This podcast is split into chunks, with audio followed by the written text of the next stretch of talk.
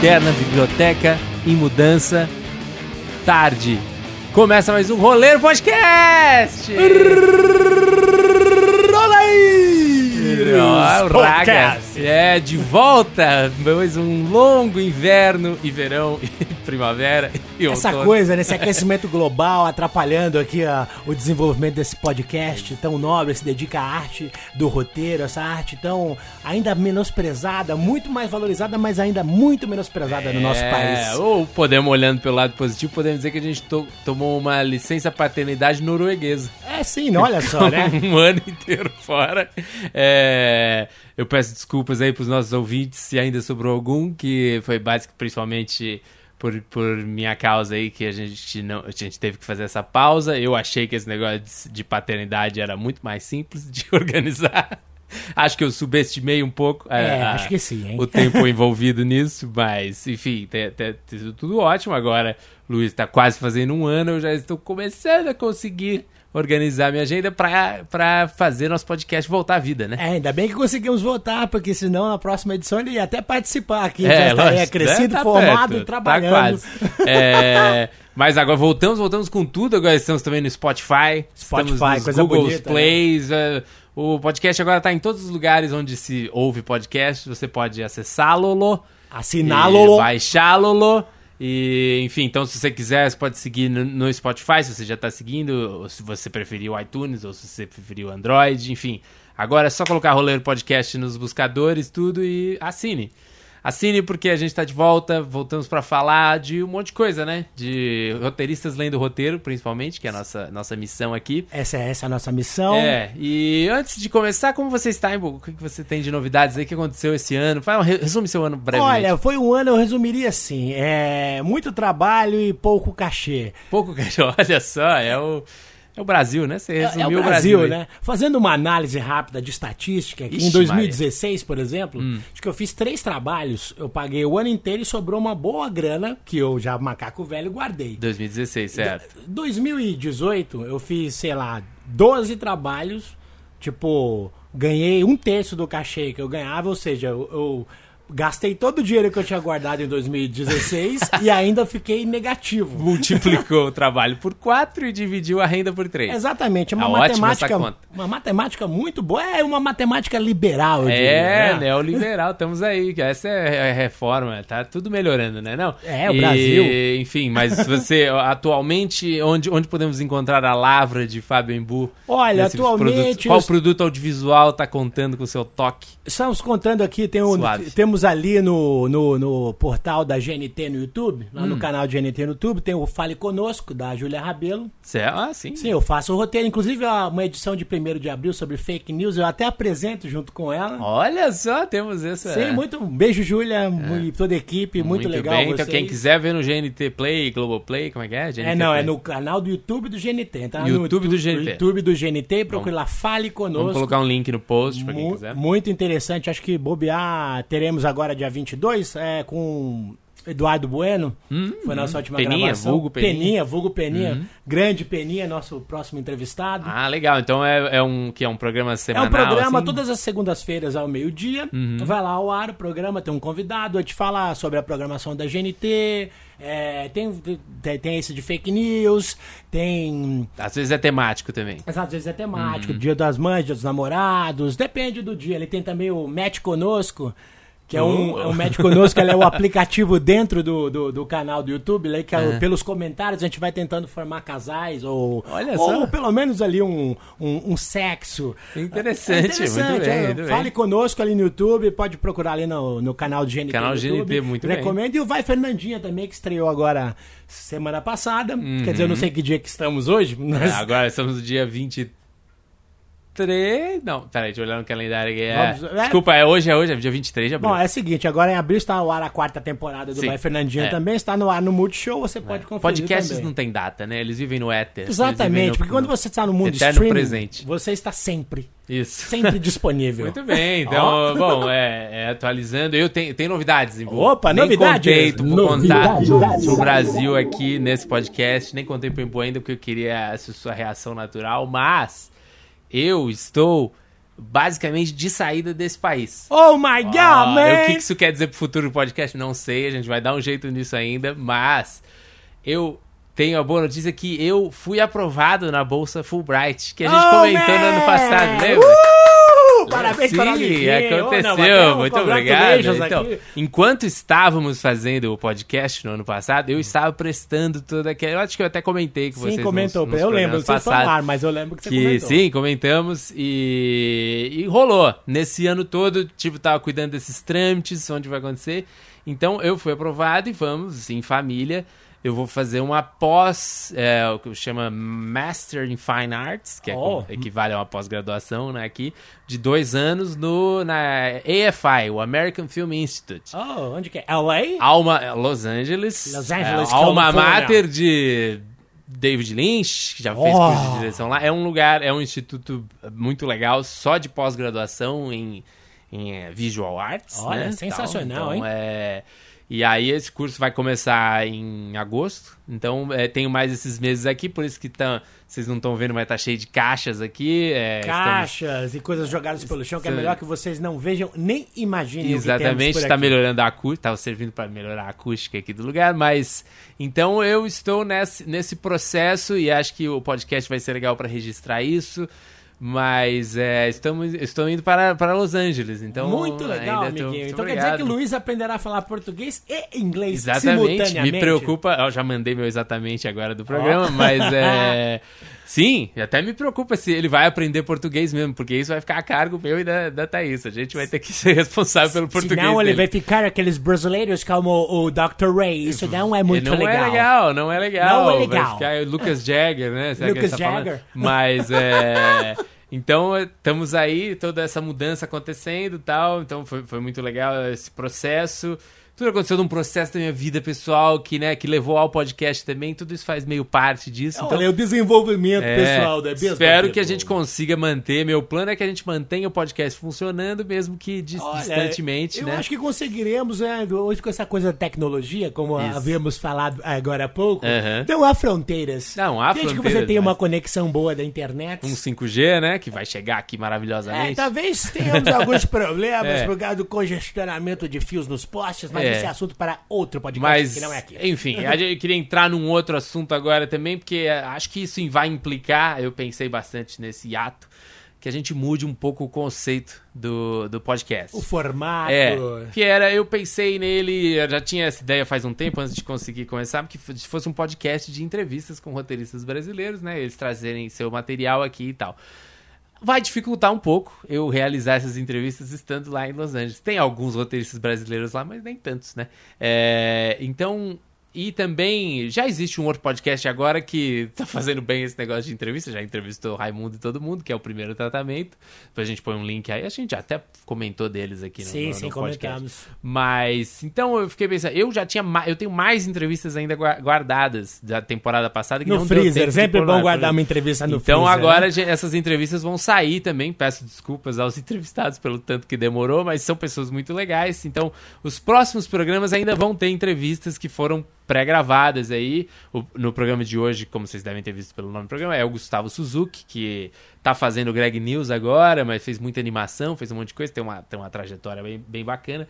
Mas o que a ideia, então a ideia que eu tive de discutir com o Embu aqui era da gente fazer um programas mais temáticos. Então, mudar dessa ideia de um podcast de entrevista para um podcast que vai discutir que- questões. Questões. Questões é, relevantes, relevantes à, à história do roteiro. About script. E também e continuar com o diferencial da leitura dos roteiros. E nesse programa a gente vai ler um tre o, as, as primeiras cenas do piloto do Homecoming. Homecoming com Julia Roberts, que está no Amazon Prime Video. Exatamente. Fez, fez um certo sucesso. É, então- Quase, quase ganhou o, o- Golden Globe. É, depois a gente fala um pouco mais depois quando formos ler a cena. Exatamente. Mas, continuando, a gente vai. Exactly. Como eu tava falando, a gente vai fazer agora episódios mais temáticos. E vamos pro primeiro tema, o tema dessa primeira primeiro programa, que foi de uma. de um ouvinte que me mandou uma mensagem. Querido ouvinte. O Wellington me mandou, Wellington. falou comigo. Eu, eu tava lou- loucamente procurando o e-mail dele, a mensagem. Ele falou comigo pelo Facebook. tem um Facebook também da, da a página do Roleiro Podcast, que é um lugar se vocês quiserem se, se, se Deixar- conectar lá, deixar exatamente. dúvidas. Tem um lugar, tem um espaço para mandar dúvidas ou mensagens também no Ou próprio site sugestões. no roleiropodcast.com.br. Eu comprei o domínio roleiro.com.br, mas eu esqueci como é que faz. Eu esqueci como é que faz pra direcionar. Eu vou ter que aprender isso, mas enfim, Olha- por enquanto é roleiropodcast.com.br. Mas enfim, ele mandou a dúvida, o Ellison, o Ellison mandou uma É, dúvida. é, é Ellison ou Wellington? O Ellison, O Wellington. O Wellington. Ele Parece o nome uma goleiro da dúvida. seleção. Aliás, aproveitar esse momento para agradecer ouvintes que mandaram, que comentaram sobre o programa e falaram, olha, eu sempre quis fazer esse momento. É, isso é muito Pessoas bonito. que falaram com a gente nesse meio tempo, Roberto Coutinho, Fábio Montanari, Arthur Henrique Costa Pinto, Amanda Tristão Parra, Luciene Antunes, Roberto Blatt, que foi ele que deu uma sugestão de traduzir os roteiros, então a gente, se você tem... Fábio Montanari é tão tem- amigo que é o Henrique Montanari. Será que eles são irmãos? Então, pá, dois parentes. Se você, então, é, vai, vai ter roteiro para download dessa cena em português. Foi ideia aqui do Roberto Blatt, agradeço a ele. Samuel de Castro também mandou umas- uns e-mails com, com dúvidas aí. E eu escrevi Júnior. Eu não sei se é o Júnior, mas algum Júnior falou comigo. Será que é o Júnior da Sandy? Eu acho que ele também é ouvinte, enfim. Mas o Ellison, a dúvida do Ellison, que vai ser o tema agora, que é o tema desse agora, é como entrar nessa área. Muita gente já me perguntou outras formas que acho que estão um pouco, talvez, por, por essa, essa explosão de séries, de entretenimento, de streaming. E essa profissão, como a produção audiovisual no Brasil aumentou, então começou a ser um cargo com um pouco mais de visibilidade. Né? Você sentiu isso também? Pessoas querendo entrar nessa área e tal? Ah, sim, recebo É. no- no- pelo meu LinkedIn. É, também. Direto, recebo- muitas, muitas pessoas me fazendo essa pergunta, Essa como pergunta. entrar na área. Um português, inclusive, um Te pelo Face, área? cara, pô, tu escreves também. Olha lá. Sou guionista, porque lá em Portugal Guionista, é, o sim. roteiro é um guião. Um guião, sim. É um guião, Que é um então bom nome também. estávamos já a conversar, a ter uma prosa a respeito do roteiro, Sim. mas por que queres vir ao Brasil, meu amigo? Eles É. querem destruir o audio- audiovisual aqui.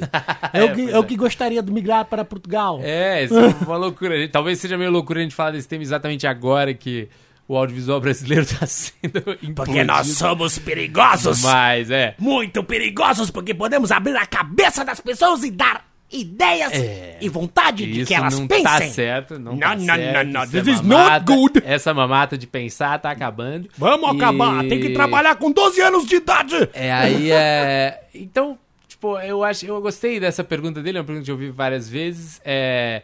Eu, especialmente, tenho reparado muito nisso porque eu vim da área de jornalismo e como o jornalismo tá morrendo mais do que o roteirismo, os jornalistas estão muito procurando alguma outra coisa para fazer além de E escrever. entrando aqui com o nosso amigo o Allenson, O Allenson. e eu vou pegar e vou transferir para você. Como você entrou na área, querido Gustavo? Ah, eu. Então, é, eu- é legal é, isso aí, porque eu, eu acho assim, já respondendo pro Ellison, entrando na Uhum. resposta, existem, existem as formas clássicas, que eu diria, que é ou você fazer um curso, é, ou você vai fazer um curso. Muitos dos nossos entrevistados aqui que a gente fez, o, Gus- o Gustavo Suzuki, por exemplo, fez um curso de, de rádio e TV, que depois acho que se chamou audiovisual, não sei. É, mudou tudo, é uma- juntou com o cinema É uma questão, não, uma questão, aí é o processo mais natural, quando você vai fazer uma faculdade, o próprio fato de você estar lá trabalhando com pessoas, eventualmente te cria contatos, abre mercado, então muita gente Capital por aí. Mas não é todo mundo que fez isso. O Ellison, por exemplo, é um, de- um exemplo das pessoas que vêm de outra área para fazer. Eu vim de outra área, vim do jornalismo, mas eu Me too. entrei pelo segundo, pelo segundo método clássico de se entrar na área, que é ter um conhecido que está na área. Então, é, então, primeiro é óbvio, se você é um jovem, aí não tem muita dúvida, se você realmente acha que você quer ser um roteirista que entra na área, eu sugiro você fazer uma faculdade. Talvez nem tanto pelo conteúdo que você vai aprender na faculdade, mas pelo fato de você entrar, é como toda profissão, é um.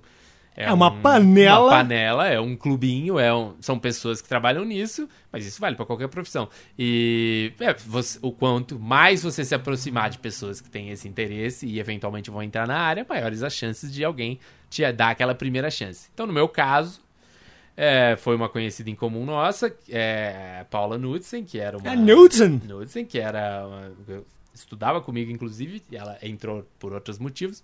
Ela também tinha conhecidos na área, e aí ela entrou e abriu uma oportunidade de um programa que era um programa sobre música e humor, e, e precisava-se de alguém para fazer esse roteiro. Na época eu acho que era mais difícil encontrar roteirista. Uhum. Também não, é, não faz tanto tempo, isso era 2009, já faz 10 anos. É, não faz não, apenas Hum, 10 mas anos. 10 anos, 10 é. anos é quase nada, né, Nada, gente? Pô, exatamente. né? E talvez naquela época eu tenha essa, essa facilidade. Eu era um jornalista, mas me deixaram tentar. Talvez porque não existisse tanta gente no mercado e tal. Então me deixaram tentar. Eu nunca tinha escrito um roteiro antes, pedi para me mandarem alguns roteiros de exemplo e escrevi o que eu achei que seria um roteiro. Eu assistia TV e tal, meio que usei a dedução lógica. Falei, bom, o roteiro é assim, então deve ser assim que vai ser um programa que eu gostaria de ver. E gostaram, me deram essa primeira oportunidade, e daí pra frente foi como eu entrei na área. Então, eu fui pelo segundo, segundo método, que é que é- tem muito a ver com o primeiro, que é conhecendo alguém que tá na área, que vai te dar uma primeira chance. Você, Embu, É, foi... eu já entrei de uma maneira assim, eu também fiz jornalismo, aí eu, só que no primeiro ano da faculdade eu trabalhava no banco, Uhum. e aquilo era um inferno, trabalhar num banco, e apareceu uma vaga de estágio no programa, porque eu fiz a Casper Libero, Sim. Fiz- e então tinha mulheres lá, precisa de estagiário, Uhum. e eu passei, tinha 50 pessoas, foi uma prova, Aham. e eu passei porque eu respondi uma pergunta do teste. O teste era muito louco. Eu cheguei lá pra fazer o teste e, e tinha umas perguntas meio nada a ver, tipo, eram deuses astronautas? Olha, umas perguntas era, assim. Era um teste filosófico. Exatamente. cara. Aí tinha uma pergunta lá que era: qual sua experiência sexual? E eu fui a única pessoa que respondi. Porque era O- opcional responder? É, né? As pessoas, ah, isso aqui não tem nada a ver. Entendi. E sabe, eu, eu respondi café com leite. Olha só. E aí a minha chefe, que era a Sandra Barbosa, Capelano Barbosa, ela, meu, te escolhi por causa disso. Você foi a única pessoa Dessa que resposta. respondeu a pergunta. Olha só, entendi. Só que aí eu fui ser editor e tal. Agora, como eu entrei pro roteiro, porque eu não aguentava mais ser editor, trabalho de madrugada, eu tava Você ali editava, você- você editava imagens mesmo. É, no- não, não, era editor de texto. Editor de que texto, tá. Estamos falando do século passado, anos Ah, 90. sim. Não existia ainda Avid, É. Final Cut, que ele quase não, quase não existe mais, Sim. muito menos Premiere. É, que- então, é, aí eu não aguentava mais trabalhar de madrugada, resolvi. Aí trabalhei num lugar horrível, pedi demissão, fiquei um ano e meio desempregado. Falei, meu, cara, eu gosto de escrever, Uhum. quero ser roteirista. Aí comprei o manual do roteiro do Sigfield, Sim. escrevi o roteiro de um curta. Aham. E acabei fazendo outro curta com uma amiga minha, Patrícia Hermel, que era atriz na época. Uhum. Fizemos esse curta. Aí o Kiko, um amigo meu, falou: Meu, estamos precisando de roteirista no Pânico. Olha lá. Aí eu fui lá no Pânico, é, pra me inscrever pra vaga. Conheci o roteirista anterior, que era o Keck, mas conhecia de, Sim. de encontrar assim. E eu levei uma matéria que eu tinha escrito, que era um. Numa revistinha que chamava. Esqueci o nome, era uma revista muito bonitinha de papel reciclado que dava na balada à noite, assim, que era Sei. Onde Cagar na Balada. Ah, E, e ficou muito bom esse texto. E aí o. Emílio olhou e falou: Meu, tá contratado. é, entendi. E foi assim que eu caí para o Olha mundo lá. do roteiro. Entendi, entendeu? Tá vendo? Então aí o Embu já fez uma coisa que é. Eu, eu expandi essa pergunta para alguns dos entrevistados que a gente vai ter nessa segunda temporada também. Os que não eram, não vinham exatamente da, da área do roteiro. E a sua história lembra um pouco a do Nigel Goodman, que é Nigel o, Goodman, nosso é amigo. um nosso amigo, que ele também é, ele é roteirista agora também, e também é um comediante stand-up. E vamos ouvir como ele respondeu essa pergunta, como entrar, como ele contando a história dele, de como ele entrou.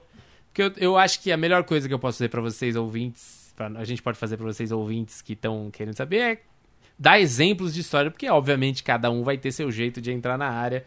É, mas o Embu deu esse exemplo aí, porque eu acho que, no caso, se você não tem esses dois primeiros pré-requisitos, de sorte que é faz- ter feito o curso, e não foi, não foi meu caso, mas tipo, ter algum conhecido na área que te abre, te conhece e te abre a porta, que foi aí meu caso, você tem que fazer um pouco como Embu e criar alguma coisa É o famoso é daí se que- joga. É, que é daí que vai. Então vamos ver, o Nigel vai contar a história dele e a gente já. ó, eu- o Nigel é o primeiro que vai contar como é que isso aconteceu. Eu já, eu já fazia coisa, já escrevia coisa na internet, já tinha blog e tudo mais. É, tinha começado a fazer stand-up já, e aí eu resolvi me juntar com os amigos pra gente fazer vídeo pro, pro YouTube. Isso há muito tempo, antes de, de Porta dos Fundos e todas essa- essas paradas assim. A gente queria fazer tipo websérie e tal. E aí, e aí a gente nem a gente nem chegou a fazer de verdade. A gente escreveu os roteiros e aí um dos caras dos meus amigos, o Ulisses Matos, ele ele mostrou o roteiro para um, um amigo dele da, da área para pegar dica e tudo mais, ver o que, que o cara achava, na verdade, que a gente ia fazer.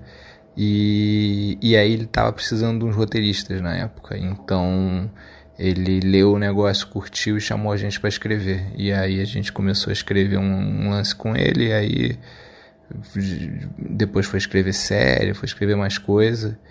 E aí depois daí foi. E aí uma, uma parada foi, foi puxando a outra e tal.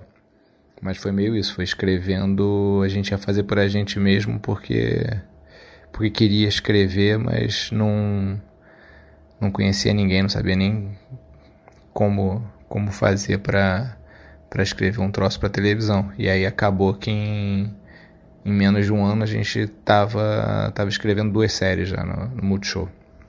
É, então esse Olha, foi muito Nigel legal a história Goodman. do Nigel também. Hoje o Nigel é roteirista, de- entre outras coisas, do irmão do Jorel. Que é já trabalhou. sensacional, já irmão do Jorel. Sim, já trabalhou comigo no programa do Porchat também. Ele também virou ator agora. Ele tá entrando, vai, vai aparecer numa série chamada Empurrando com a Barriga. Empurrando falou, com a é. barriga, The Belly Então, Boys. Logo mais, a gente, quando, quando for estrear, e a gente vai ter uma entrevista com ele é, aqui no programa, então vocês vão poder saber mais dessa história. Fiz essa pergunta também para outro, outro para uma roteirista agora chamada Camila Fremder. Que ela, ela, é- a história dela é um pouco. Então, o Nigel tem essa história que é um pouco parecida do, do Embu de conhecido de conhecido.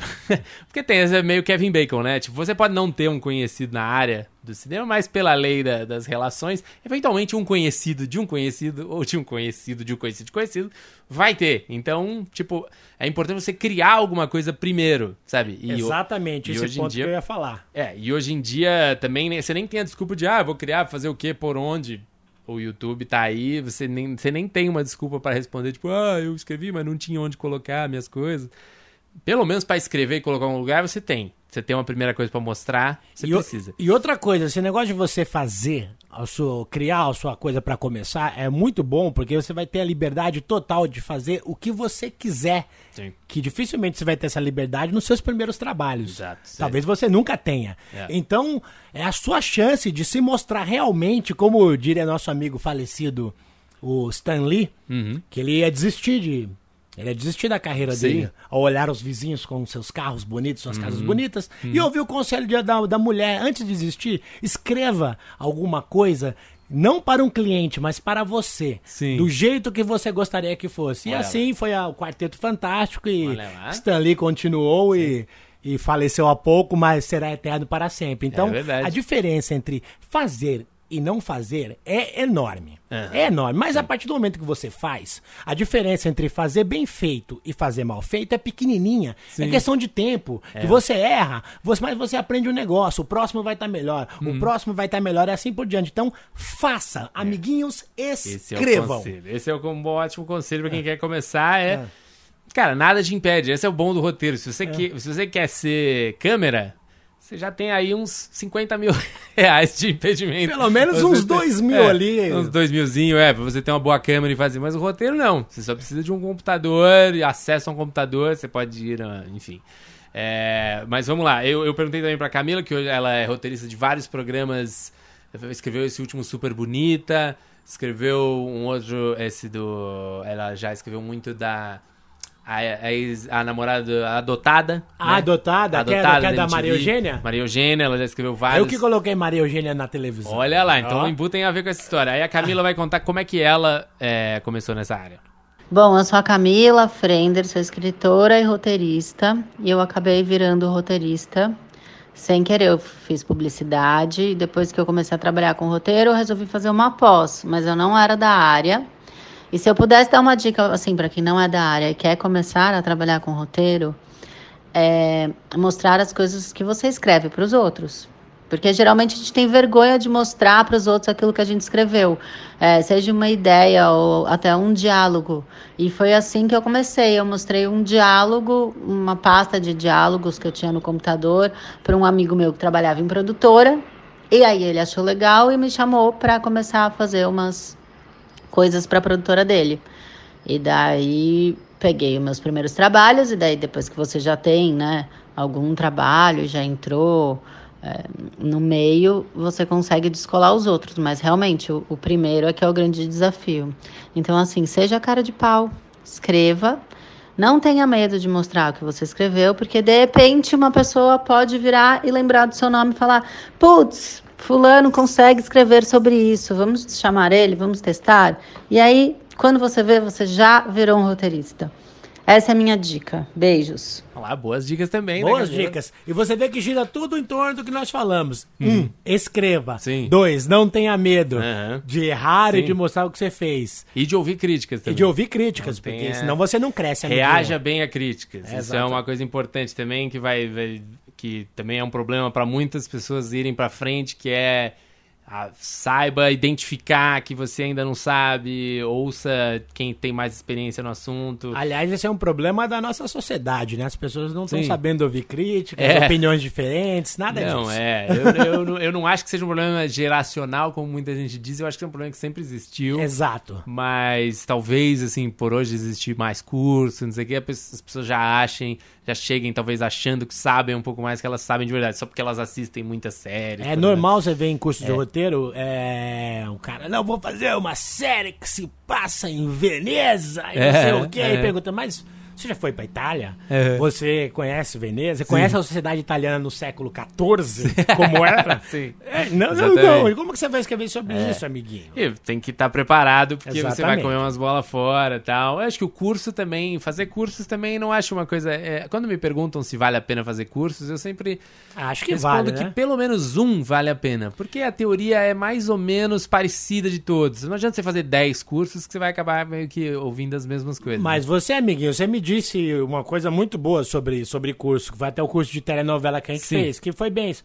Imbu, pelo menos, se a gente fizer um curso, nós vamos ser obrigados a escrever. É, isso é verdade. É, então isso já vale muito a pena, entendeu? Uhum. Se você é, exatamente, eu, se você, como eu, como muitas pessoas, às vezes sofre um pouco desse bloqueio de parar e escrever, sabe? Você sempre acha ou tem alguma outra coisa pra fazer e tal. O curso é bom, porque ele vai te obrigar provavelmente a escrever cenas, a escrever specs, a É escrever desenvolver coisas. um personagem. Então, na pior das hipóteses, você se obriga a escrever, e isso é, bom, vantagens de curso. Outra pessoa que eu, que eu pedi opinião também, é, que vai ser entrevistada aqui, é o Guilherme Stockler. Ele também é roteirista, ele tem Ele uma... é parente da Denise? É, não, não, não é. Ele, a família dele era totalmente fora da área, assim, tal, e aí ele escreve muita coisa pro National Geographic, ele já fez aqueles programas do Richard Rasmussen, ele tá trabalhando com um documentário, então também procurei aí falar com gente de áreas diferentes, que isso é interessante. Às vezes você acha que só existe o roteiro pra séries, só existe roteiro pra escrever ficção. Na verdade, essa é a área mais difícil e menor, né? Pelo menos aqui no Brasil, de, que menos volume se faz. Tem muita coisa pra se trabalhar com roteiro, a área é muito grande. Depois acho que a gente, a gente teve até um outro ouvinte que fez perguntas espe- especificamente sobre programa de auditório, por exemplo. Que a gente tem essa certa experiência de escrever roteiro pra isso e é uma coisa especial. Acho que a gente pode guardar isso pra um outro programa. Exatamente, um especial programas outros- de auditório. Outro tema, né? Mas, é, bom, vamos ouvir o que, que o Guilherme Stockler tem pra dizer. É o seguinte, é, não existe muita fórmula. Eu acho que tem gente que é, vai para curso, tem gente que vai para livro, tem gente que pega, vamos dizer, tutorial na web, que tem vários ótimos, né? Tem grandes diretores é, e roteiristas que dão workshop, ah, vamos dizer, e tem esse material disponível na web, mas assim, não precisa se desesperar. Eu acho que assim temos vários casos ah, de roteiristas que vieram de outras áreas, né? E a gente, meu, o Quentin Tarantino, vamos dizer que trabalhava numa loja de vídeo, depois ele fez o, eh, o roteiro ah, do Pulp Fiction, a mulher que fez o Diabo Veste Prada, a Alice Brosh McKenna é, era, vamos dizer, jornalista freelance de várias, vamos dizer, de várias revistas. O James Cameron era, vamos dizer, motorista de caminhão. O próprio Aaron Sorkin, que é um grande eh, roteirista, tentou ser ator, não deu certo, dirigiu limusine. Então, assim, você quer ser eh, roteirista, meu, assim, tem que ir atrás, entendeu? Você tem que, vamos dizer, achar o diretor que você gosta, o filme que você gosta, dar uma estudada, é, ver o filme, ver, como é que o cara faz tudo, como que ele, como que ele, é, como que ele introduz os personagens, como que ele, vamos dizer, consegue é, colocar uma cena sem usar diálogo, só nos gestos e nos olhares. Então, assim, você tem que reparar em tudo, entendeu? E a gente tem uma ferramenta sensacional hoje em dia que não tinha na época que eu comecei. A época que eu comecei não tinha muito curso, não tinha muito livro, não tinha. Hoje tem uma chuva disso tudo. Então você tem que achar o nicho que você quer, o filme que você gosta, o diretor que você gosta, vai atrás, dá uma é, assim, é, dá uma estudada é um mercado super difícil, mas super recompensante. Então, assim, não tem que. Se você é um bom contador de história, é, os cursos e faculdades vão te dar técnica mas eles não vão te dar, vamos dizer, essa gênese, né, esse DNA de um bom contador de história. Então, se você acha que você é um bom contador de história, comece a contar essas histórias. Então, vai lá, mete as caras, vai em frente, que o dia que você vê o seu nome lá na tela grande, é, é uma recompensa muito grande, tá bom? Então é isso. Espero que eu tenha tirado a tua dúvida e vá em frente. Um grande abraço. Tchau, tchau. Olha lá, falou muitas coisas interessantes aí. Exatamente. Olha, estava bonito esse nosso fórum de como Não entrar é? na área, né? Tá coisa é, interessantíssima. Coisa interessante. Acho que dois pontos aí que vale sublinhar. Um é, ele falou você encontrar o que você gosta. Que isso acho que é uma coisa que eu sinto, assim, muitas vezes quem vem perguntar, assim, nem sabe direito o que, que quer fazer ou do que, que gosta. Então acho que esse é um exercício, se você tem algum interesse mesmo, você sente que quer. Identifique o tipo de programa que você gosta, o tipo de filme que, que você gosta e estuda mais. O que te mais. dá tesão. É, exatamente. Use seus instintos é, para uh, ouça seus instintos, o que, que gosta, o que, que te anima. E aí, se você consegue identificar isso, já é um primeiro passo bom, aí você passe a estudar aquilo ali, tente entender por que, que aquilo, por que, que aquilo te agradou tanto, faça uma análise psico, psicossocial aí de por que, que é. você gostou daquilo e não de outro que nesse processo você já está estudando, você já está aprendendo um pouco sobre o, o que você gosta e o que você não gosta, que isso também vai, vai, vai ser um conhecimento útil para toda, toda a sua carreira. Exatamente, e estudar é imprescindível, porque não existe almoço grátis, amiguinhos. Uhum. Não, você não vai dormir e acordar no outro dia o melhor roteirista do mundo não. com aquela ideia. Não, é Tem muito... roteiros para ficarem prontos, os roteiros têm muitos tratamentos, muitas versões, por exemplo, os Simpsons, Sim. se eu não me engano, o filme dos Simpsons, acho que teve 180 versões versões. É, esse demorou para sair. Esse entendeu? Então, e você tem que entender que o processo criativo, ele é, ele é infinito. Uhum. Então, sempre vai ter alguma coisa para mexer. Coisa, se você, por acaso, passar essa primeira fase e entrar no mercado, muita gente também acaba uhum. desistindo, porque ah, o cara não gosta, os caras mudam tudo o que eu faço, é. cara. Mas é isso, amiguinho. Não entre nessa pira da conspiração de que ou não fique, não fique amargo, que ah, meu Deus, é uma panela e que ninguém me deixa e não sei o que, e tem tanta coisa ruim, a minha coisa é muito melhor. Cara, pode até ser verdade, mas preciso te dizer que a vida é assim mesmo. É assim. E espaço para quem é bom, você já tive experiência como é. diretor, hoje em dia eu vejo as pessoas, eu te falei da Maria Eugênia. Sim. Todo mundo que passou na minha mão quando eu dirigi um programa tá na TV até hoje. Maria Sim. Eugênia, o Max B.O., então uhum. o Adriano que fez a peça dos Mamonas. Eu lembro que ele, que ele chegou lá para meu, escolhi ele para fazer um papel que eu ia fazer. Uhum. E só que eu não podia porque eu era o diretor. Uhum. E eu, eu, mostrei pro moleque, o moleque fez. Eu falei, caralho, esse e o cara agora tá, já tá. Vi uma foto que ele postou, foi, entrou pra Globo, vai fazer uma série ou uma novela. O cara. É, é isso, amiguinhos. Então, Se você é for bom uhum. e tiver paciência. Sim você vai, vai rolar. Sim. Tem que ter paciência. Vai doer, mas vai é, rolar. É, muito bem. É. E aí, só, eu, esse assunto é muito, muito grande, é só pra não. O telecurso roteiros. É, não, se eu pedir pra mais um, um outro que aí também vem de um outro universo totalmente diferente, que acho que é uma perspectiva legal também. O Alexandre Cavalo, ele hoje é conhecido como. Ele fez guitar... o Jack Horseman, não? Quase. Mais conhecido como guitarrista do Velhas Virgens. Exatamente. Olha ele só, pá, já ouvi falar muito desse amiguinho. Sim, então. muito muito conhecer Ele é bem conhecido e ele também vive, é, já foi roteirista de quadrinhos muito tempo. Trabalhou no SBT um tempo. Trabalhou, trabalhou? não, o vocalista. Do, ah, o vocalista. Do, tra, também é roteirista, é uma banda que tem dois roteiristas, que é raro, mas é o Paulão, que é o vocalista. Paulão, Paulão. Como roteirista há muito tempo, mas o Alexandre Cavallo, ele é roteirista também de quadrinhos, ele, ele roteirizou as primeiras é, quadrinhos do Seninha, eles Olha. faziam coisas da Disney. Vai entrevista com ele, é muito legal, muita coisa, se você gosta de quadrinhos também, uma outra perspectiva do que é ser roteirista, porque às vezes a gente só fica falando de TV, cinema. audiovisual. Sim, quadrinhos tem muita coisa, muito roteiro, Poxa. muita coisa pra se pensar. É, então, ele mandou também um áudio sobre como começar nessa área, como ele também era o caso que não tinha ninguém, ninguém da família nessa área, e como é que ele entrou. Então, vamos ouvir. Bom, comigo é, foi, foi meio foi meio que, que sem querer mesmo, né? Eu, eu fazia faculdade, fazia faculdade de comunicação e, e escrevia alguns contos e algumas crônicas. E um amigo meu desenhava história em quadrinho e começou a desenhar essas crônicas. E com isso eu, eu peguei alguns livros que não, não tinham, não, não havia muitos livros de, de roteiro de história em quadrinho. No caso, eu peguei o, o, o livro do, do, do Will Eisner ah, sobre arte sequencial e dei uma lida e com isso eu comecei a fazer é, olhando os livros, lendo, lendo os livros do- de, de roteiro. Eu li, já tinha lido Doc Comparato, que era roteiro para televisão, e com isso eu comecei a fazer alguns roteiros, é, comecei a fazer roteiros para revistas pequenas é, de terror e de, de, e de pornô também. E depois acabei caindo na Disney, começando a fazer, a fazer os roteiros para Disney, é, já com, com fazendo roteiro e rafiando tudo, né?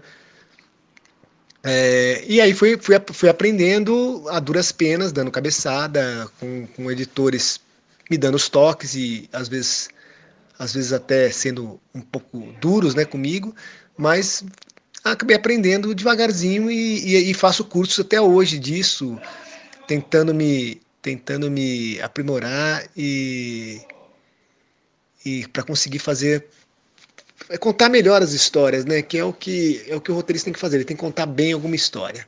Olha só, muito bem. Aí o. Depois de todas essas exposições muito Muitos interessantes. insights ali. Obrigado a todo mundo. Vocês vão ouvir mais dessas pessoas maravilhosas no decorrer dessa temporada.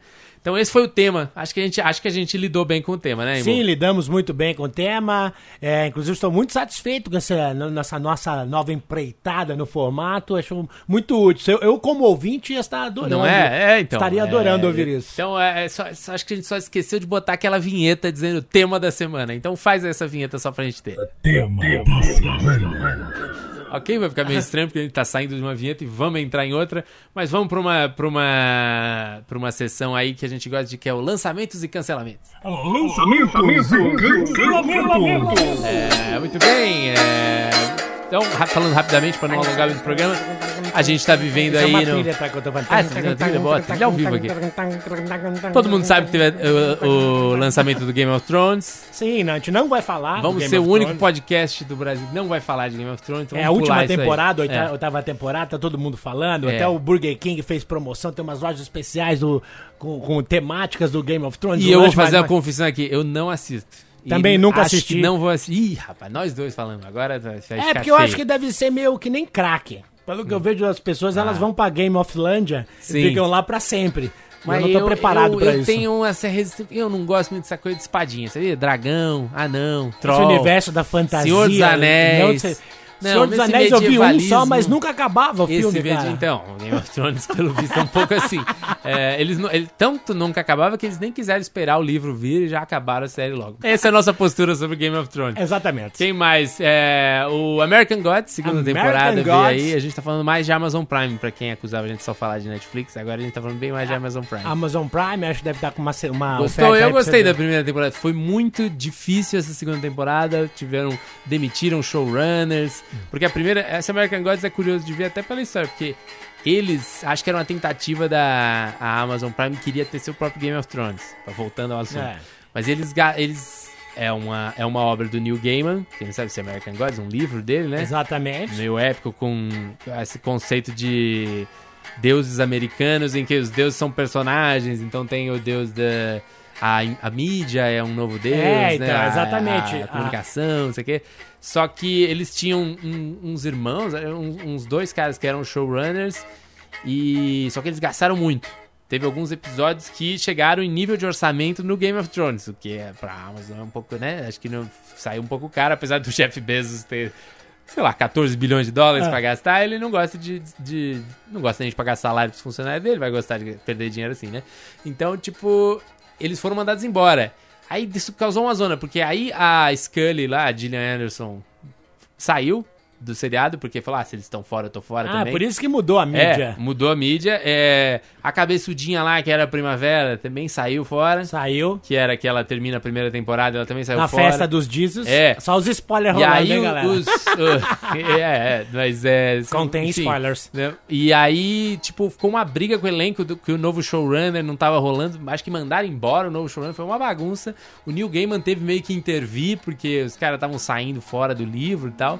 Enfim, aí depois de toda essa briga, rolou agora essa Finalmente- segunda temporada. Tá boa, eu ainda não assisti. Tá muito boa, inclusive, como fazia tanto tempo que Hum. tinha passado a primeira temporada, eu resolvi ver um recap, que saiu lá um recap de 15 minutos. Ah, sim, é Se preciso. você não, não, não, não viu, eu aconselho até você assistir esse recap antes de, de Mesmo se ver a primeira viu. temporada, porque ela explica exatamente o que é a, a trama, o que que é.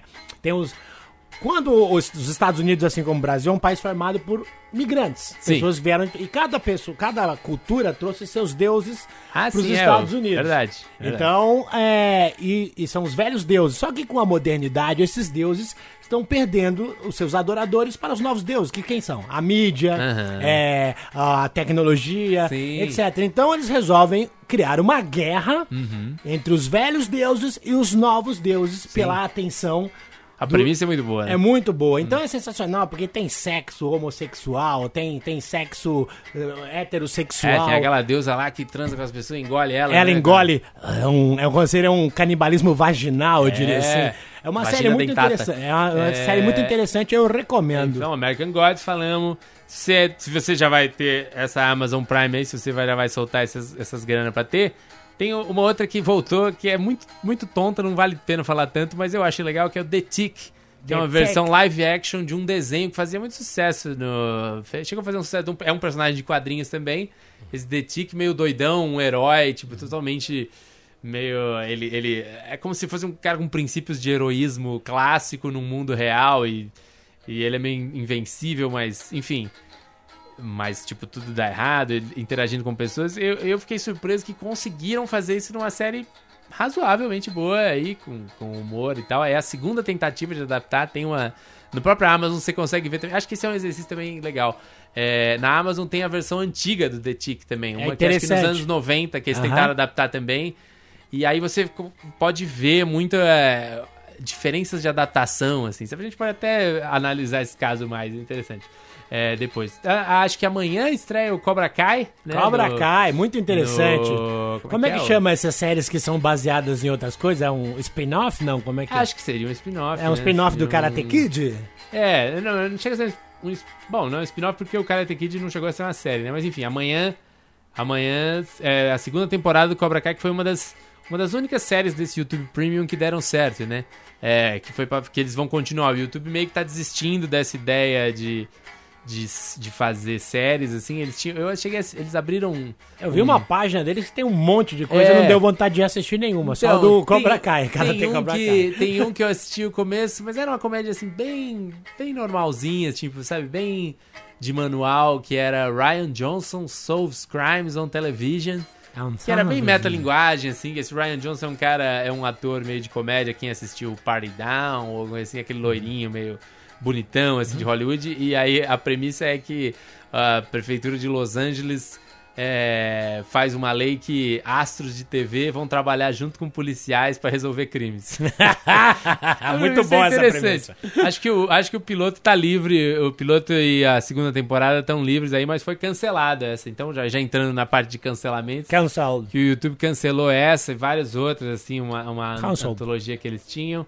É, que mais? E aí o She-Ra também, acho que essa a semana, essa sexta, dia 26, a, a versão animada que o Netflix bancou da She-Ra, a nova versão que é, é, é bem legal. A gente assistiu a primeira temporada e essa versão, acho que o curioso também é que ela atraiu meio raiva dos, dos fãs Vamos Você chamar de que- punheteiro, que é o que são, porque eles ficaram bravos que a Chica não tem mais peito tão grande, ou que a, que a saia não é mais tão curta, assim, sabe?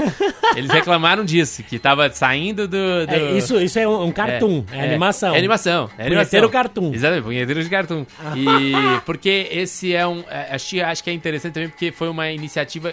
a- é, Ele é dirigido, showrunner, todos os roteiristas são mulheres, tem muito mais mulheres fazendo, então. Aí você vê, acho que é legal nessa coisa de adaptação também, quem tem essa memória do que era a She-Ra antes e esse She-Ra novo, você vai ver que, tipo, não tem mais essa coisa dela ter A Xirra era tipo uma paniquete. era uma né? paniquete, e a inimiga dela também era tipo meio de mini saia, decotão, umas coisas assim. E agora que ela é mais adolescente, tem questões mais jovens assim, mas tem, é, enfim.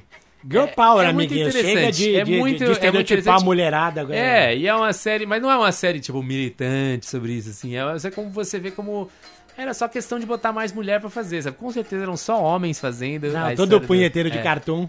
Punheteiros de cartoon. Aliás, tem no- ainda nesse assunto, a gente não consegue falar pouco, né? Caralho, esse episódio vai ter 5 É, horas. Tudo Mas bem, a é, vida é assim. é a volta, faz- né? Estamos Faz voltando. 25 anos que os É, amiguinhos não... não ouvem. Vamos amanhã, sai daqui, a gente já vai pra formatura do Luiz aqui da, Isso, da é. faculdade, entendeu? Mas é, daqui a pouco eu tenho que buscar ele na escolinha. É, mas o que eu ia falar é, tem a Xirra tem a é, também no Netflix aquela história de como um documentário sobre a história do He-Man, como foi criado, eu acho que chama Masters of the Universe. Eu odeio o cabelo do He-Man. É, mas é que é uma coisa engraçada porque o He-Man, como eles criaram uma história meio do nada. É, a história do He-Man você conhece, né? Não, não É, conheço. Fizeram. A Mattel, se não me engano, fez centenas de milhares de bonequinhos do Conan. Porque ia sair o filme Aí o Conan o, boneco, Bárbaro. aí o é. boneco ficou feio, É, eles não, mudaram só a que aí o peruca. filme Conan saiu e o filme Conan era pra maior de 18 anos. Porque tinha sexo, tinha gente O cara mordia a cabeça do urubu, meu amigo. eles, porque isso eles explicam. A- as empresas de, que fazem brinquedos precisam de muita antecedência pra produzir toda uma coisa pra estar nas lojas quando o filme sai. Exatamente. E no caso do He-Man, eles, eles fizeram esse do Conan muito antes. Só que a versão do Conan que saiu com o Schwarzenegger era impossível de criança ver.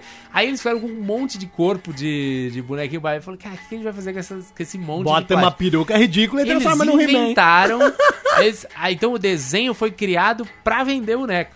Então os caras criaram toda uma mitologia de. O corpo eu gosto. O corpo é a única coisa que eu gosto do He-Man. Então, é, e aí eles conseguiram criar uma coisa que rolou, sabe? Foi um sucesso. assim, Tila, de- o é. mentor. É, tinha toda, todas essas histórias, o cara meio vai E o atrás. esqueleto? do- Esqueleto é demais, dos né, cara? mitos, é, mas se você olhar o corpo dos bonequinhos do Não. esqueleto do He-Man é meio igual. Assim, são todos uns corpinhos meio parecidos, é. Não, Munra já é Thundercats. É Thundercats, É. É verdade.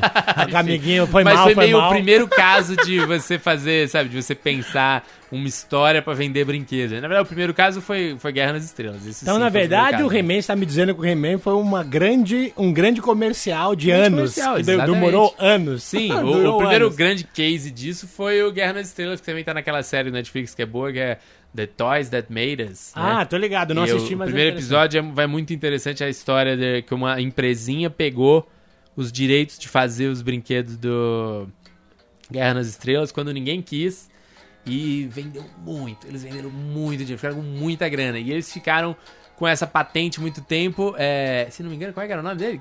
Craft? Craft? Eu Não sei, a, a loja de brinquedos. E aí, a última coisa que eu falo antes de terminar essa sessão, puta que pariu. Mas é. E aí eles ficaram anos com essa licença pra vender, só que aí parou de sair filme, aí eles não podiam mais também vender tanto, a empresa começou a, assumir uma de dívida. E assim que expirou a licença, o George Lucas foi lá e começou a fazer as outras. Então, Ah, dizer, é, George Lucas. Quer dizer, ele já tava com tudo pronto, e ele deu essa desculpa que não, só agora tem os efeitos que dá pra fazer, não sei o quê. Mas Aham. a história, a verdade, é que ele só fez aquelas prequels lá e só voltou, retomou porque aí ele comprou de volta o direito dos brinquedos. Agora eu posso ganhar Deu dinheiro do todo, todo, todo o dinheiro de merchandising É. Aí agora, por sorte, a Disney que tá precisando de dinheiro e tal, agora ela é dona de tudo isso. Mas enfim, Ah, essa Disney. foi a sessão lançamento. Nem vamos falar de cancelamento, porque, puta merda, estamos muito comprido hoje. É, exatamente. Vamos para a foi- próxima, a próxima, próxima next sessão session. é... Links da semana. Rápido, vamos falar aí do que que nossas dicas de link pra semana. O Embu vai falar de uma série. Sério, é coisa mais linda. Ontem eu estava em casa com minha digníssima namorada, a Melissa. E o que, o que, o que vamos ver? que vamos ver? Ah, vamos ver coisa mais linda. Olha, Olha, queridos amigos, eu me surpreendi, porque eu achei a série muito bem feita em termos de produ- produção. Você fazer uma série de época no Brasil Sim. é treta, é, a trilha sonora é boa, os personagens são muito bem construídos, eles têm todos têm profundidade, tem tramas, a trama A, a trama B, a trama C. Então, eu assisti seis episódios de uma vez, agora acabei de descobrir que eu fui dar uma olhada aqui pra falar que só tem sete, então só falta um episódio. Vou que apanhar da minha namorada na hora 16? que eu disser pra ela que Sim. só falta um. Uhum. E, mas recomendo Coisa Mais Linda. Pra mim, é uma das melhores séries nacionais já feitas. Eu acho até que a Globo deve ter feito uma reunião de emergência após assistir e falar: Cara, a gente precisa fazer uma série sai um, que não parece novela, porque tem um problema. A Globo Sim. tem séries muito boas, mas elas sempre parecem uma novela, né? Sim. E, e- e- É, eu acho que isso é uma coisa do Brasil, né? A novela, a linguagem de novela, sem querer desmerecer novela, mas é uma linguagem tão forte que formou gerações e gerações de profissionais que estão acostumados com isso, com essa É, linguagem e visual. não só profissionais, como espectadores. E Também. foram anos de monopólio até ter o advento do streaming para entrar Netflix, para ter alguém que fizesse alguma coisa à altura Sim. da Globo. É, que não era- podemos falar mal, os caras produzem Não, bem, era- são bons, são muito a bons. indústria audiovisual brasileira inteira tava ali. Você vê, eles produzem uma novela, produz, sei lá, 10 temporadas quase de uma coisa. que Exatamente. Então, isso, né, não que a podemos falar mal dos Que amiguinhos, inclusive 10 contratem a gente. A quantidade de roteiro das 10 temporadas do House era igual a uma novela, né? O É, exatamente. que. Então é, é um esquema de produção meio loucura, que eu acho que tá meio fadado a acabar, porque ninguém tem mais tempo de ficar assistindo. Ah, o TV público tanto vai tempo. morrer, né? Assim que Todo o público... mundo, o, o mercado no mundo tá indo pra coisas mais curtas, séries de 13, 13 coisas assim, mas é, enfim.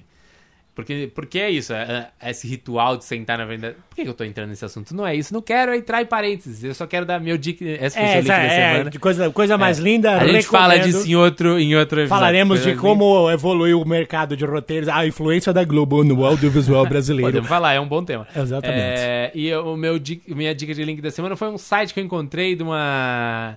Ela é. Como é que ela se apresenta aqui? Profissional da área de entretenimento? Sensacional, É, hein? Eu vou deixar você falar para Carol tomar. Kirchner, ela é. Ela, enfim. eu não é parente da ex-presidente argentina. É, aí ela, enfim, ela tem, ela trabalha nessa área aí, ela é, ela faz estratégias de carreiras no entretenimento. Vou falar com ela quando eu estiver lá em, em, em Exatamente. Angeles. Inclusive, não temos isso aqui no? Brasil. É. Precisaríamos de uns profissionais Então assim. é, o site dela é Carol. carolkirchner.com, tem muita coisa interessante ali. E uma das páginas, essa que eu vou linkar, ela põe link pra, deixa eu ver, um, dois, três, quatro, cinco, Nossa! oito bíblias de séries Stranger Things. clássicas. Ó, Então, do- Stranger New Girl. Things, Freaks and Geeks, que é muito bom. The New Girl, Wire. Fargo. Meu Deus, Grey's Adventure Anatomy. Time, Grey's Anatomy Lost. Então, é, Bíblia de série, quem não sabe, é o documento que você apresenta pra convencer a uma network, uma televisão que... Um executivo bilionário. É, que olha, essa minha série é isso aqui, eu, sei, eu conheço todos os personagens, eu conheço todo o universo. É o que você faz pra você Exatamente. convencer alguém que sua série tá boa, né? Um dia faremos É, um tá episódio falando de. Bíblia e é passo um a bom, passo é. para o pitching. Exatamente. Vamos falar, falando de Bíblia, a gente vai atrair É. um público diferente. Não seremos Mas, evangélicos! É. Mas... Aí é. Enfim, então é, o meu link é esse aí da Carol Kirchner.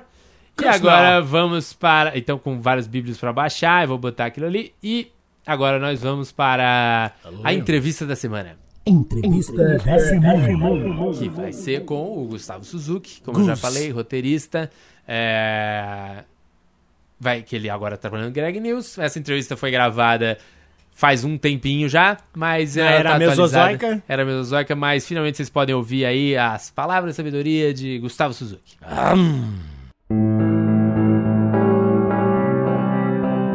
Seus pais fazem o quê? Meus pais. Meu, meu pai é médico, é médico. ortopedista. Minha mãe, ela fez muita coisa na vida dela. Uhum. É, recentemente, quando. Recentemente não, há- muitos anos atrás, quando eu e minha irmã a gente saiu de casa, ela resolveu prestar uma faculdade de direito. Hoje em dia ela é advogada. Sua mãe é uma Minha mãe- advogada tardia. tar- tardia. Então minha mãe é dessa, faz várias coisas. Meu pai sempre foi médico. Nenhum deles tinha alguma coisa a ver com roteiro nem nada. Não, não tinha nada a ver com roteiro, nada a ver com. Não são muito das artes, assim. Não Você muita- e uma irmã. Eu e minha irmã. Ah, E você fez. Como é que você, você fez cinema? Qual que você se formou? Eu me formei em audiovisual na ECA. Pensando em ser diretor, você já foi pra roteiro A impressão minha, o curso de audiovisual não é muito forte de roteiro. Não é não é virado ro- dire- pra quem é diretor. Ele não é virado pra ninguém, na verdade. É. Assim, é o, tipo, é- é- você acaba aprendendo por é, empiricamente as coisas lá, né? E no- na faculdade. Eu acho que todas as faculdades de cinema são um pouco assim, pelo que eu ouço, assim, tipo, Sim. você acaba aprendendo na marra, porque o que ele te dá mais do que aulas, ensinamentos é a experiência, né? Uhum. Então te dá uma câmera, um set, Sim. a, a possibilidade de você fazer o seu próprio roteiro e filmar ele. Uhum. E aí você vai aprendendo essas coisas assim. Eu aprendi muito mais assim do que estudando. E de fato, cara, bem na verdade, assim, ci- cinema tem o quê? Cento e, 120 anos, mais ou Uhum, menos. uhum. Por mais que tenha muita gente escrevendo, muita teoria, falta coisa, eu sinto, sabe? De Tipo, teoria de cinema? Eu acho que falta. Eu acho que falta, tipo. Por exemplo, teoria de roteiro de cinema. Uhum. A gente fica lendo Robert McKee, Uhum, fica lendo uhum. esses caras.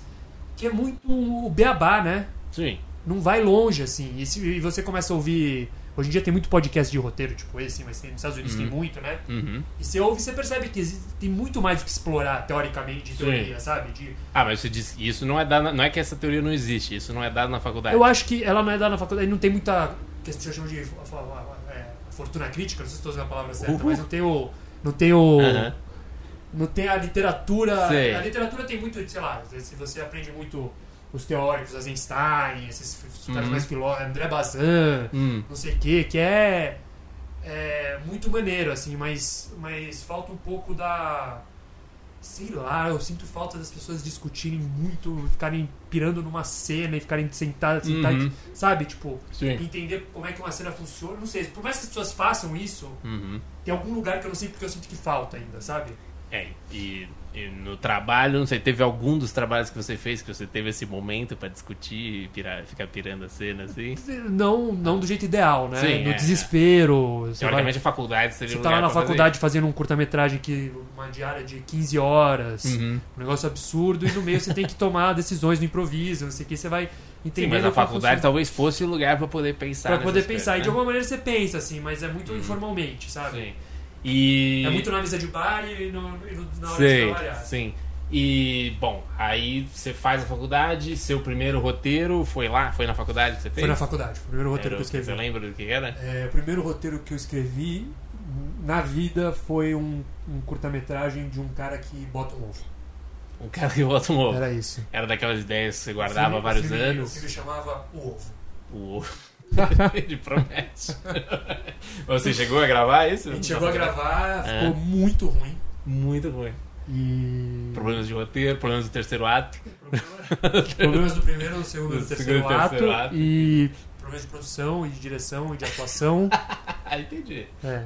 Entendi. É É, um trabalho de segundo ano de faculdade, né? Entendi. Aí passou no Multishow uma temporada. Não. É, aí... Podia Não. ter passado, ninguém ia perceber. Ninguém percebeu. Mas, é... Entendi. Mas e aí, qual é o seu primeiro...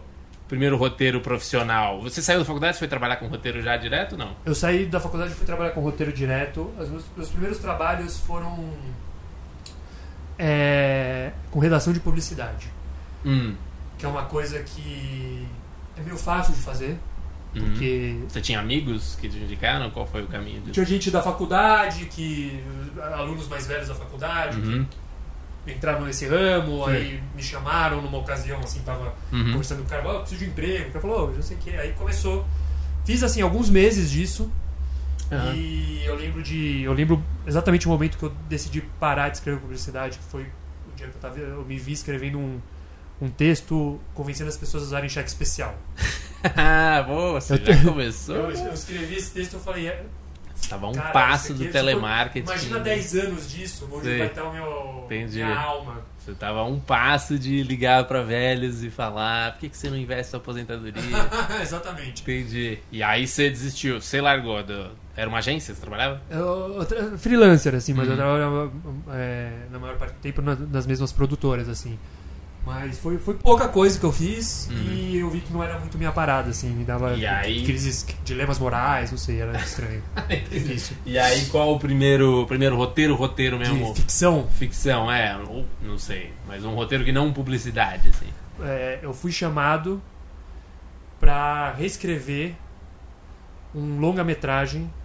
Já um longa-metragem de primeira? É, Seu mas era um, trabalho de ficção? é, era um trabalho interessante, assim, Hum. porque muitos colegas meus da faculdade tinham passado por esse trabalho, Ah. reescrito esse roteiro Aqueles filmes problema. durante anos. Uhum. E eu finalmente chegou em mim e num amigo meu, no Vitor Brant. Cê- Ah, sim. O Vitor, você já. E foi a Ele era da vez... sua sala? De... Não, ele era dois anos mais velho. Foi a primeira Certo. vez que a gente se conheceu e trabalhou juntos. Uhum. E a gente.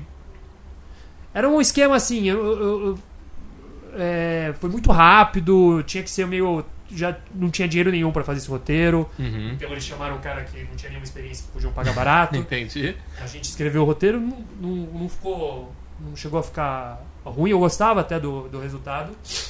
Mas o diretor brigou com a produção, trocou o diretor, o novo diretor queria um outro roteirista, não sei o que, eles reescreveram o roteiro. Finalmente filmaram, che- chegaram a filmar um dia um, um- um filme que não tem nada a ver com o que eu tinha escrito. Uhum. Tem nenhum crédito seu Eu tenho disso. crédito né? de colaborador de roteiro, eu acho. Uhum. Esse foi o meu primeiro trabalho, assim. Qual que é? Odeio Chama Dia dos Namorados? Odeio o Dia dos Namorados. Ah, entendi. Então, esse filme. Com Heloísa Perissé. Luísa Pereira, eu odeio. Esse foi seu primeiro trabalho de roteiro já. Esse foi o meu primeiro trabalho de roteiro. Ah, Na é? época que eu Curioso. tava escrevendo, não ia ser nem a Heloísa Perissé, nem esse diretor. Ia ser um outro filme completamente diferente. A a ideia era outra, um pouco. Tinha a ver com o Dia dos Namorados, pelo menos? Tinha a ver com o Dia dos Namorados. Ah, tá. Era a única coisa que tinha em comum. Entendi. Esse filme saiu em 2013, então. Saiu em 2013, demorou pra sair. Demorou pra sair depois É. que você mexeu. E aí, 2012, eu saí do comédia e você entrou. Eu, a gente nunca chegou a trabalhar junto no comédia. Você saiu logo antes de eu entrar, não foi isso? Eu acho que você entrou no meu lugar. Eu entrei meio no seu lugar. É, mas eu, não peguei a mesma função que você, porque quem pegou essa função foi, o- foi o Jaco. Verdade, sim. alguma sim. coisa rolou um rodízio lá, É, mas, sim, sim, mas eu te substituí de alguma forma. É, eu tava lá como roteirista do Comédia MTV, na Comédia MTV ao vivo, Sim. Que era um programa. É, é, era interessante aquele programa, né? Se você for pensar assim, tipo, era ao vivo e misturado com sketch. Era... Tinha, tinha é, muitos talentos ali, né? Se eu pensar no talento que estava envolvido, né? Grandes época. talentos, é, uma grande ideia. Eu, tenho, eu tinha um problema muito grande com Hum. esse programa, que era o cenário. Não que achasse o cenário feio, mas Hum. eu, eu achava que ele não dava a possibilidade de fazer uma coisa mais ao vivo, sabe? Uhum. Ficava uma coisa meio. Eles faziam uma sketch meio numa cena, meio um palco meio do Faustão ali, tinha uma coisa Sim. meio telas, assim. Uhum. Tinha uma coisa que eh, me incomodava ali. E três tapadeirinhas. Três tapadeirinhas, É. mas é, era um programa legal, né? Uhum. Não, tinha, tinha coisas interessantes ali. Depois vocês fizeram uma, uma sketch que eu lembro que repercutiu bastante, né? Que é aula de. Você lembra de alguma sketch que você escreveu que você gostou daquela época? É. Aula de gays, ex, não era alguma coisa Ah, aula teve essa daí que a gente ficou super tenso, eu, eu e meus colegas do roteiro. Ele é do Adnet. de... Aham. É, É, porque, pra quem não lembra, na época, hoje, hoje você pensar, o elenco que tinha era Adnet, Tata Werneck, Calabresa, Bento Ribeiro, Beito Ribeiro e Paulinho Serra, né? Paulinho Serra, Então, se você juntar esse elenco hoje, seria, seria mais caro, né? É. Mas, enfim. com certeza. E aí, é... enfim, é- é- tinha esse sketch. Eu lembro que essa foi uma sketch que repercutiu. A gente ficou tenso porque. Puta, a gente. Assim, no final, eu acho que funcionou, né, sketch? A galera Sim. gostou É. e tal. Uhum. Mas na época eu falava, puta, eu- pra funcionar isso, o Adnet tem que estar muito familiarizado com, Uhum. com Pajubá, Sim, né? sim, Porque sim. caso contrário, vai só homofóbico, sabe? Uhum. É, tava Tipo, um se- pouco numa linha perigosa. Tá, tá uma linha perigosa Uhum. ali. Se, se, se for feita é, em- é, como uma homenagem, digamos Uhum. assim, né? Ao, Uhum. a um lugar, mas se for feita como tipo, ah, olha como eles falam, é, como eles Sim, falam de um jeito bizarro, não sei o quê. Mas funcionou, é. Você tinha trabalhado com sketch antes, porque... Bom, esse filme, o primeiro filme que você fez, tinha a ver com humor. Mas... Sim. mas do filme você Sketch é, foi uma pro comédia? coisa, sketch, é uma coisa que eu cheguei a experimentar mais ou menos na faculdade, sabe? Uhum. De alguma forma, quando você tinha que escrever um curta, você acabava tentando escrever, você acabava Foi. escrevendo meio uma sketch, assim, naturmente. Uhum. Então é uma Ou coisa seja- que eu mais ou menos Você era da fã de Monty Python? Era essa era sua Cab- referência? Não. totalmente. Uhum. Acabei de lembrar que eu tinha feito uma coisa antes do, do comédia. Hum. Que eu fiz um programa chamado As Olivas na TV. Ah, sim, é verdade, é verdade. Eu, eu- Quando você entrou, eu tinha me falado isso. É. Que era do Multishow também. Que era Multishow também. Olha lá, a gente falando mal do Então, Multishow. realmente, eu acho que foi entre o filme. Puta, cara, eu não vou lembrar de nada, não consigo lembrar dessas coisas, mas. uh, Como é que foi a experiência das Olivas, rapidamente? As Olivas eu Você dirigi. sozinho? Era um grupo? Eu dirigi, na verdade, a primeira, Uhum. a segunda temporada e escrevi a terceira. Cara, você tem considerando que suas primeiras experiências foi fazer um filme, depois dirigir um programa de TV, foi até que. a época que eu entrei no, no mercado de trabalho, mais ou menos, coincidiu mais ou menos com a, com a chegada da era de ouro da televisão, né? Com, a- com, com, com as pessoas começarem a. Claro que. que é, Você tá foi- falando do que? Sopranos, coisas americanas? Sopranos, assim? Sopranos é mais antigo, Ah. mas foi a época que isso chegou muito forte no Brasil. Uhum. Tava todo mundo falando de The Wire, Sopranos, e novas séries começaram a surgir, Mad Men, Uhum. não sei o quê. E a TV virou um lugar assim que, tipo, me encantou muito, porque Uhum. pra roteirista é, tipo, um negócio absurdo. Uma, coisa é escrever um longo, outra coisa é escrever uma série inteira, Claro. ter a possibilidade de escrever milhões de personagens, bolar uma trama que Uhum. vem e volta e vai, vai pra frente, vai pra trás. Sim. E aí eu. E como também eu tava assim, cham- fui chamado pra algumas coisas na televisão, eu falei, pô, cara, é- que é muito mais legal pra roteirista do que Sim. cinema, assim. Embora hoje em dia eu discorde um pouco. Ah, é? Hoje Você- em dia eu discordo. Que a TV é melhor que o cinema pra roteirista? Eu acho que pra roteirista, se um roteirista quer brilhar e quer fazer uma coisa pra guardar pra ele e falar, Hum. porra, eu fiz- faz um filme. Porque série, Jura? eu acho que série não vai ficar bom.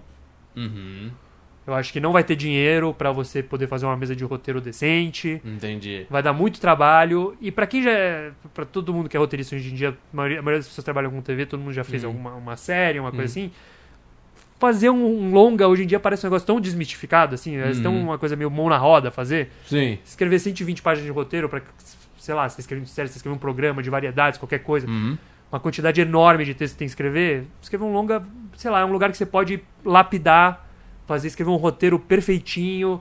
Não que ele vá ser feito do jeito que você quer que ele seja Não que ele vai ser feito do jeito que você. Mas pelo menos você entrega o roteiro e fala assim. É, meu trabalho aqui está feito do jeito que eu gostaria, sabe? Porque, por exemplo, na- nas Olívias, você você falou que você teve a oportunidade de dirigir. Você escrevia e dirigia ou só dirigia? Eu escrevi uma temporada e dirigi a outra. Entendi. É, e e no- tanto nas Olívias quanto no Comédia, foram os meus dois primeiros trabalhos de, de comédia e tal. Eu cheguei, eu cheguei com o bonde- bonde andando, né? Uhum. Então, eu não tive muita oportunidade de poder dar o meu input criativo, sabe? Certo. Eu tava mais é, atendendo a, Uhum. a ideias, assim. Como é, 80% do tempo. Como 80% do tempo. Mas hoje em dia você começa um projeto, você tem Sim. mais, né? Uhum. E você também é mais experiente, você tem mais Sim, sim. autoestima, né? E tal. Mas não foram trabalhos assim que. Foram trabalhos que eu aprendi muito, porque eu tava trabalhando com gente. Tanto o elenco do, do comédia quanto as meninas Olivia são, são muito bons atores, né? Eles são Uhum. muito engraçados, muito rápidos e As tal. Olívias eram sketches também. Eram sketches. Uhum. Então eu, foi uma época de muito aprendizado, assim, tipo. Uhum.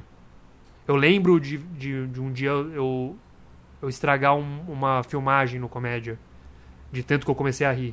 Sim. Que era uma cena da, da Tatá fazendo uma advogada americana. Lembra desse personagem dela? Que ela tinha uma advogada americana. Sim, sim, sim, sim.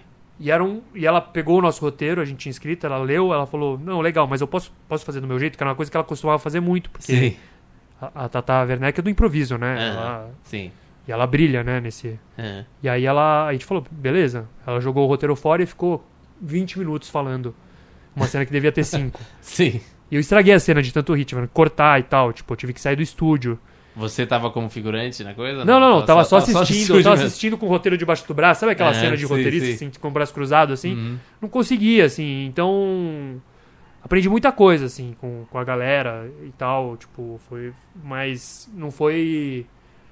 Os primeiros trabalhos, normalmente, você executa, ganha seu salário, fica feliz, mas não é um Uhum. negócio, né, que dá muita... Entendi. Aí do comédia você ficou. Teve só mais uma temporada, né? Aí acabou Teve a só MTV. mais uma temporada. E 2012, aí você lembra mais ou menos o que. O que, qual foi O que mais ou menos coisas? aconteceu foi que eu acabei caindo é, na, no mundo da animação. Uhum. Porque é é um lugar que precisa de pessoas que entendam de comédia, né? Porque a maioria das animações Tem humor. tem humor. Uhum. E é um lugar que mais ou menos eu conhecia, não que eu seja um especialista, mas todo mundo hoje em dia pira Adventure Time, não sei o que, não sei o que Uhum. lá, esses desenhos todos.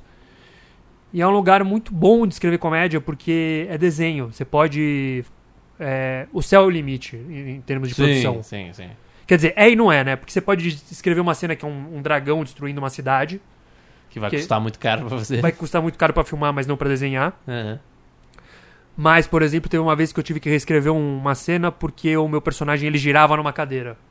E é impossível animar isso. Mas sim. Uma girada, sabe? Só a não ser que bote um redemoinho. Então tem e- coisas muito específicas que não podem, Sim, assim, sim. mas, Mas, mas qual é um- foi a animação que você foi depois do comédia? Ah, a primeira que eu fiz foi uma animação da Cartoon que chama Historietas Assombradas para Crianças Malcriadas. Hum, sim, que é, é um sucesso no Cartoon é um até hoje. sucesso do Cartoon, Uhum. um desenho bem legal.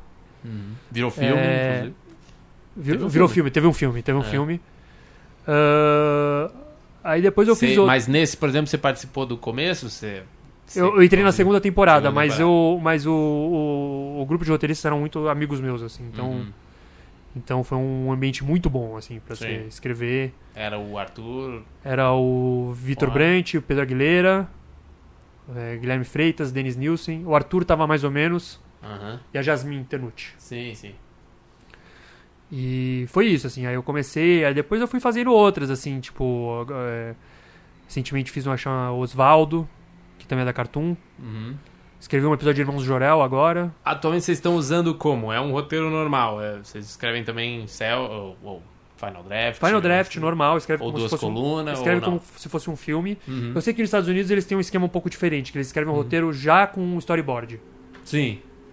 Que eles vão. Que o, o, o cara que escreve o storyboard, ele é um pouco roteirista da, do rolê, assim. Sim.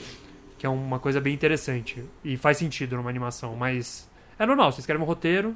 O processo, por exemplo, do Historietas era o quê? Tem um chefe de roteiro, vocês se reuniam, cada um pegava um episódio. Como é que era mais ou menos o processo? A gente.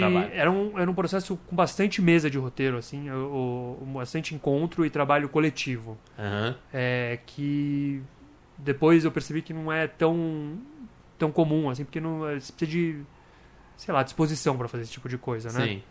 mas é, a gente se reunia tinha muitas ideias a gente sei lá tinha que escrever 13 episódios a gente tinha ideia para 40 episódios Sim.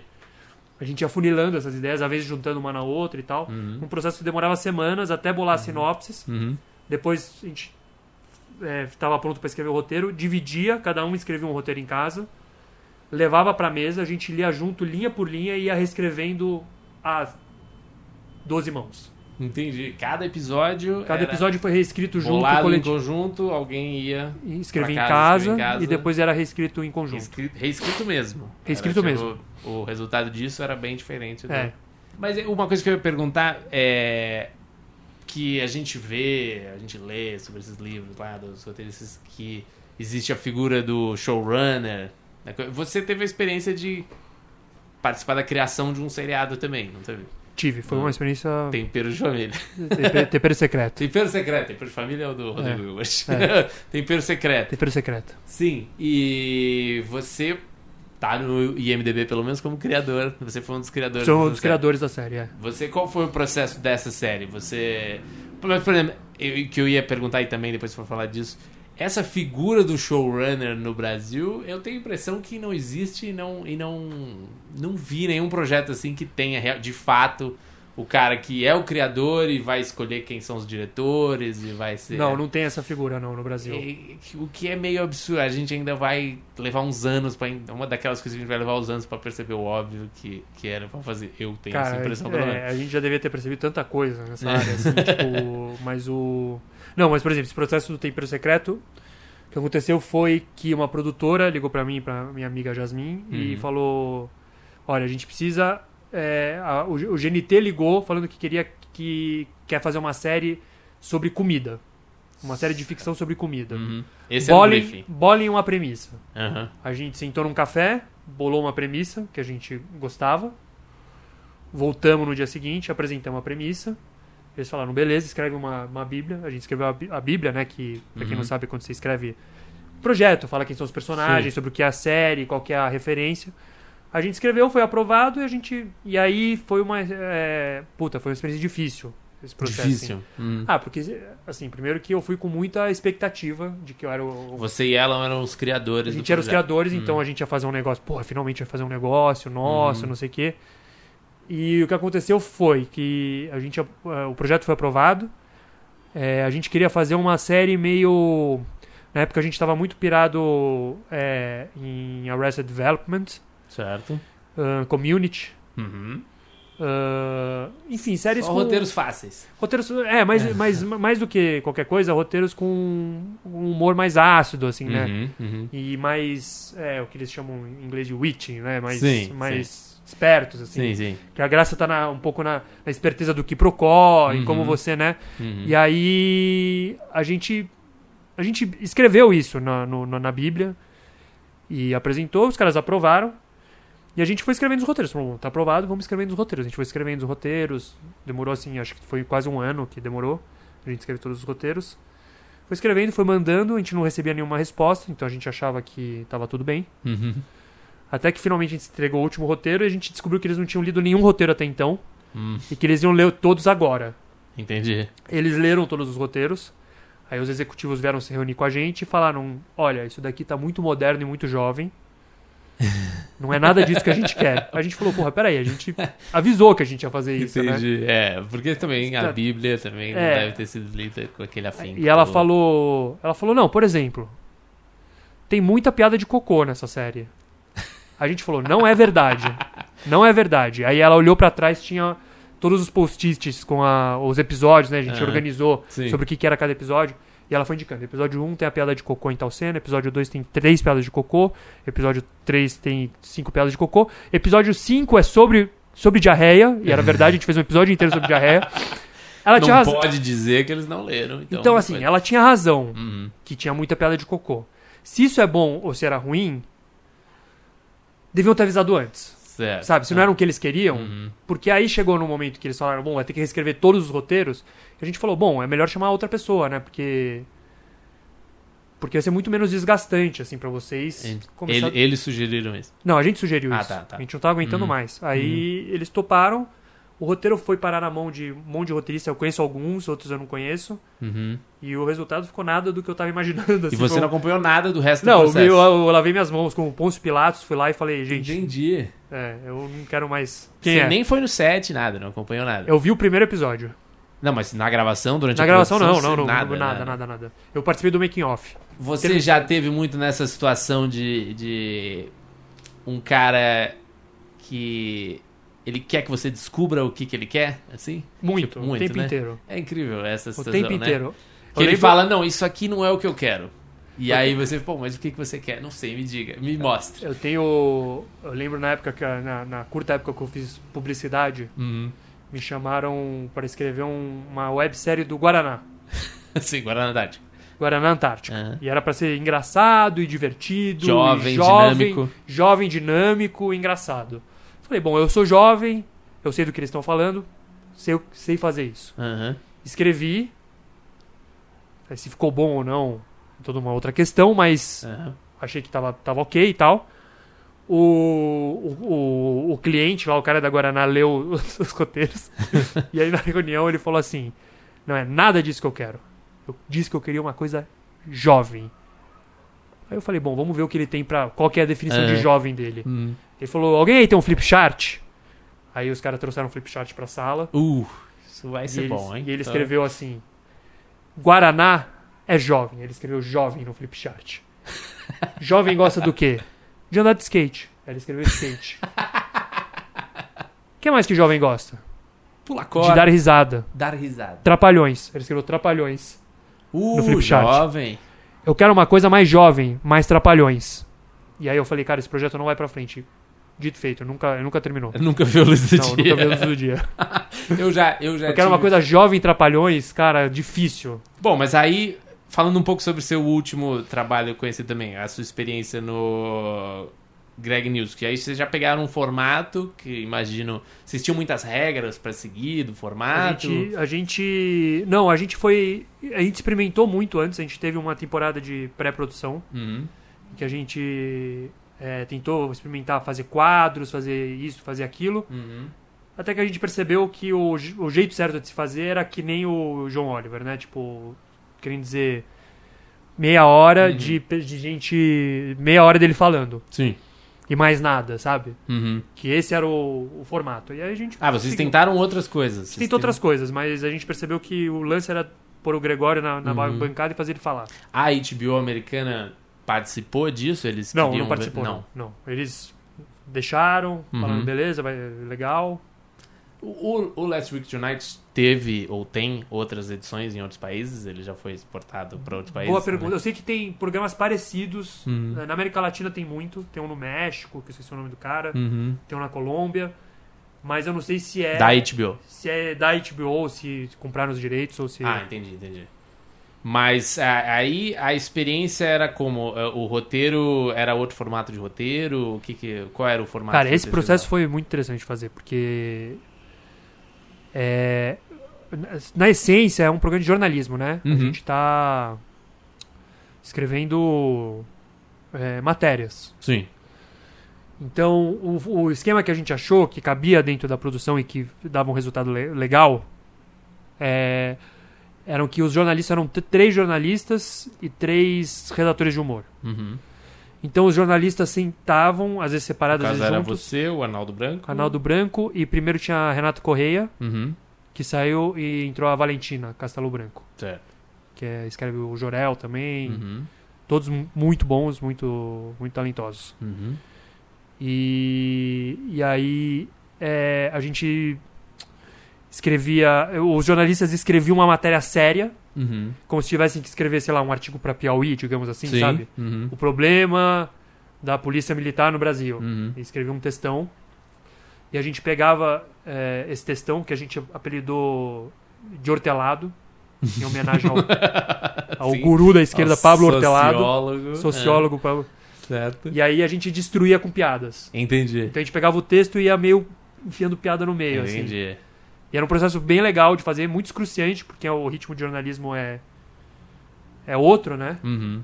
Que eu não tô acostumado. Então teve uma semana que a gente escreveu um texto inteiro, filmou, e aí logo antes de exibir, o saiu o áudio do Joesley. Sim, E a gente teve que reescrever e refilmar em um dia, entendi. correndo. Esse dia nunca vou me esquecer. Entendi. E, mas existia um, algum tipo de atrito no sentido de jornalistas falando, porra, essa piada tá não, muito pelo contrário. sentido", Muito não? pelo contrário. Eles Ah. adoravam. Vocês chegaram a. Isso é uma coisa que eu tenho curiosidade. Vocês chegaram a estudar ou poder ir, ou alguém, pelo menos o diretor, pôde ir ver a estrutura lá do original pra comparar quantas pessoas Eu, tem? eu faz? ouvi uma história de que a diretora foi lá ver o, o- ou ia lá, não sei se ela chegou aí. Você sabe como é? Quantas pessoas tem na equipe? Não, lá é assim, São umas 14 300 pessoas, roteiristas, né? 300 roteiristas, 300 é, pesquisadores. Eles têm um negócio lá que eu fiquei assim, eu falei, cara, isso é um absurdo. Eles têm uma máquina que custa ouvi dizer que custa centenas de milhares de dólares, Uhum. que é uma máquina que grava toda a TV de- o dia inteiro, todos os Ah, canais. eu li sobre isso. e Uhum. ela detecta o closed caption. Então, por exemplo, você quer ver todas as vezes que o Trump falou sobre bombas nucleares. Então Uhum. você escreve nuclear bomb e ele vai mostrar todos os Sim. vídeos. Uhum. Então eles usam muito isso, assim. Pra gente pesquisar um vídeo era no YouTube, puta, era um trabalho, um trampo no Ah, sim. YouTube. É, eu li sobre isso no um livro que eu emprestei pra alguém e puta merda, se alguém estiver ouvindo, me lembre e me devolva esse livro, o livro do Daily Show.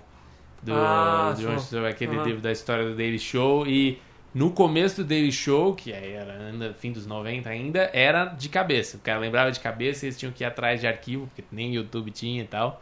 Mas eles começaram a usar. Começou com uma matéria famosa dele que ele falava que era um debate do Bush, o George Bush com o George Bush. Tipo, que eles, eles acharam uma entrevista que ele falava Aham. e tinha mudado completamente de posição sendo presidente. Sim. E aí isso deu uma puta de uma repercussão e aí eles começaram a ver que isso era um trunfo. E aí, se não me engano, esse é um serviço lá de uma empresa que faz tudo isso, tem HDs e tá gravando todos os canais Caralho, tempo mas é todo. muito louco isso. E você assina esse serviço, aí você vê, todos os do Comedy Central agora usam isso, né? A HBO também assina esse serviço. Que aí eles conseguem fazer essas montagens que isso aqui no Brasil ia ser uma loucura. Nossa, dava um fazer. trampo. Pra gente fazer qualquer coisa dessas, dava um puta de um trampo. Às vezes não tinha o vídeo, às vezes o vídeo tinha uma qualidade muito ruim pra passar na TV. Uhum.